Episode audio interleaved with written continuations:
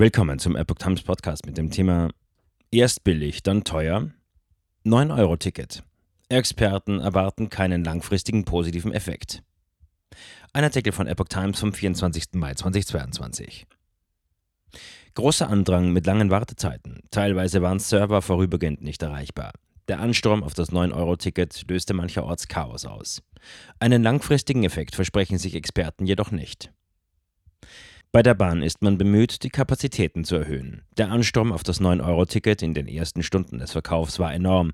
Der Verkehrsforscher Christian Winkler vom Deutschen Institut für Luft- und Raumfahrt erwartet jedoch von dem Nahverkehrsticket, das für die Zeit von Juni bis August für monatlich 9 Euro erworben werden kann, keinen nachhaltigen Effekt für die gewünschte Verkehrswende.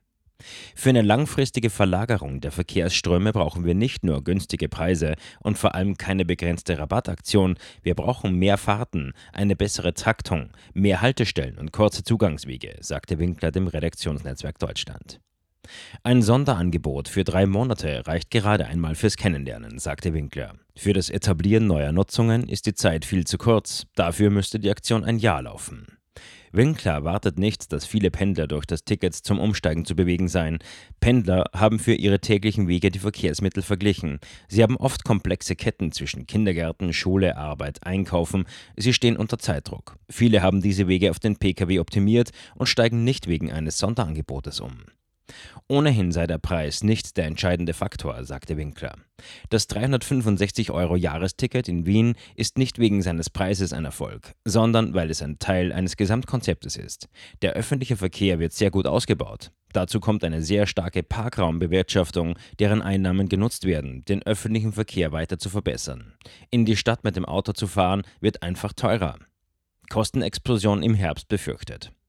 Schon im Vorfeld hagelte es Kritik für das 9-Euro-Ticket. In einer Anhörung vor dem Verkehrsausschuss des Deutschen Bundestages am 16. Mai wies Dr. Jan Schilling vom Verband Deutscher Verkehrsunternehmen hin, dass es sich beim Ticket in erster Linie um eine sozialpolitische Maßnahme handele und nicht um eine verkehrspolitische. Diese werde zu einem deutlichen Anstieg der Fahrgastzahlen in den Sommermonaten führen. Es müsse auch mit überfüllten Zügen gerechnet werden, vor allem auf den Strecken in touristische Regionen. Derzeit werde mit rund 30 Millionen Nutzern des 9-Euro-Ticket im Monat gerechnet, doch dies seien alles alles nur Schätzungen.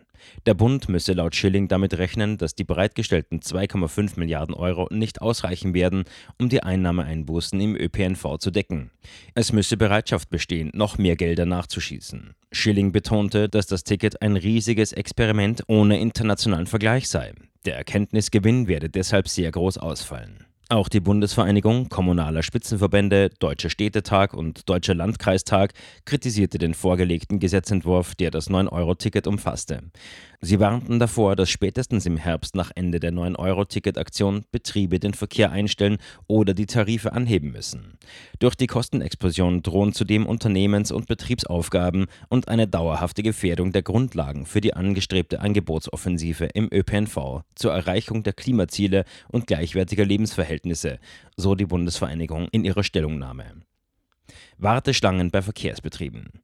Bei der Münchner Verkehrsgesellschaft MVG standen am 23. Mai auch Kunden in der Warteschlange, die eine andere elektronische Fahrkarte kaufen wollten, schilderte Sprecherin Franziska Hartmann. Wir haben sowohl auf der Webseite als auch in der App einen Hinweis platziert, in dem wir die Kunden bitten, das Ticket auch erst in den kommenden Tagen zu kaufen. Gleichzeitig arbeitet unser Dienstleister daran, die Serverkapazitäten zu erhöhen, sagte sie.